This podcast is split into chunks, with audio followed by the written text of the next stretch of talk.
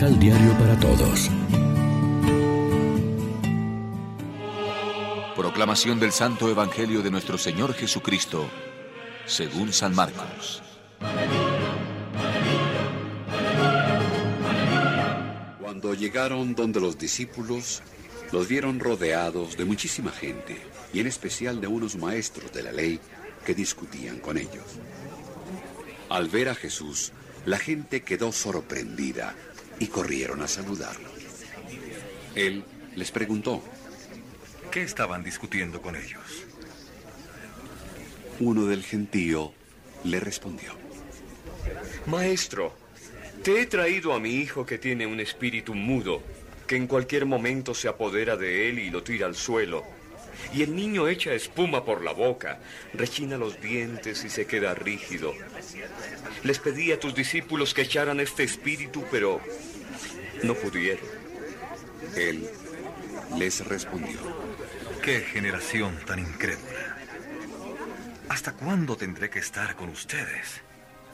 ¿Hasta cuándo tendré que soportarlos? Tráiganme al muchacho. Y se lo trajeron. Apenas vio a Jesús, el espíritu sacudió violentamente al muchacho que, cayendo al suelo, se revolcaba echando espuma por la boca. Entonces Jesús preguntó al padre, ¿Cuánto tiempo hace que le pasa esto? Y él le contestó, Desde niño. Y muchas veces el espíritu lo lanza al fuego y al agua para matarlo. Por eso, si puedes hacer algo, ayúdanos. Ten compasión de nosotros. Jesús le dijo, ¿Por qué dices si puedes? Todo es posible para el que cree. Al instante, el padre gritó, Creo, pero ayuda mi poca fe. Y cuando Jesús vio que se amontonaba la gente, ordenó al espíritu malo, Espíritu sordo y mudo, te mando que salgas y no entres más en él. Se oyó un grito tremendo. El espíritu lo sacudió y lo tiró al suelo antes de salir, dejándolo como muerto. Y muchos creyeron que había muerto.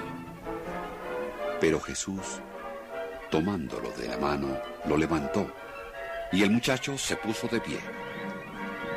Cuando entró en casa, sus discípulos le preguntaron en privado. ¿Por qué nosotros no pudimos expulsarlo? Y él les respondió. Esta clase de demonios de ningún modo puede irse, sino mediante la oración.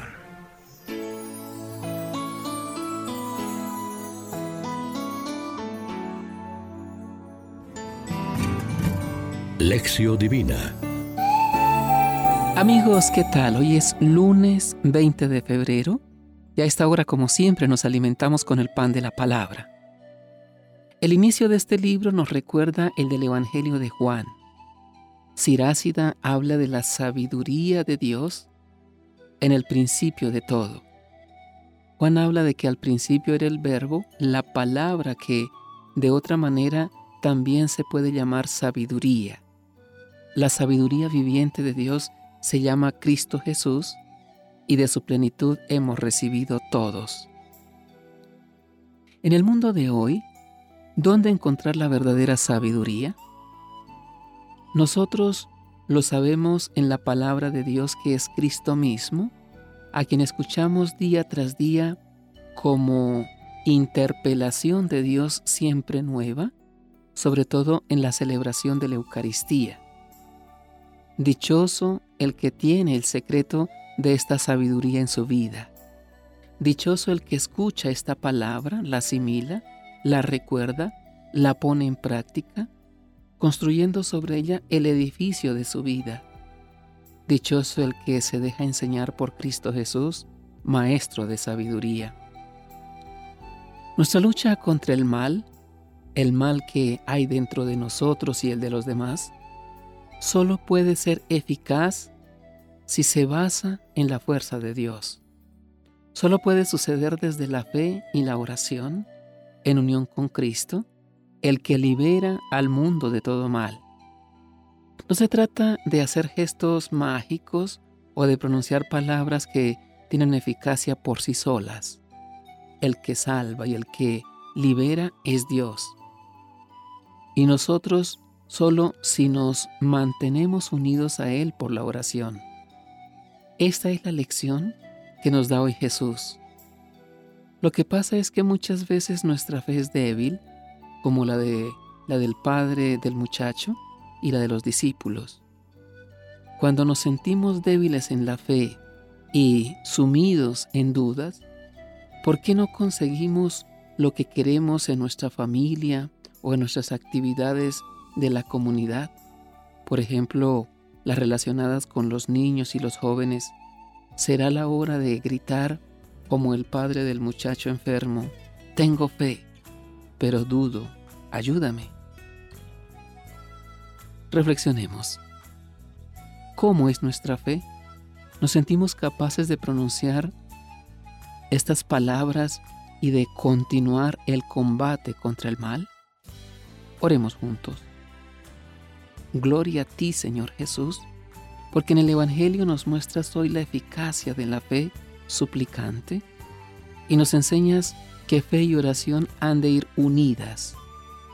Tú eres, Señor, el interlocutor con quien hablamos y tú, Jesús, nuestro modelo de oración cristiana. Amén. María, Reina de los Apóstoles, ruega por nosotros.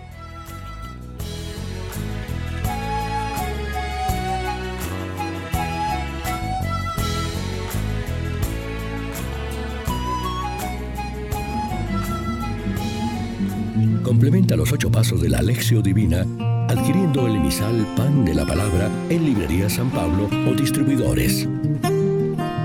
Más información www.sanpablo.co Pan de la Palabra. Vive la reflexión.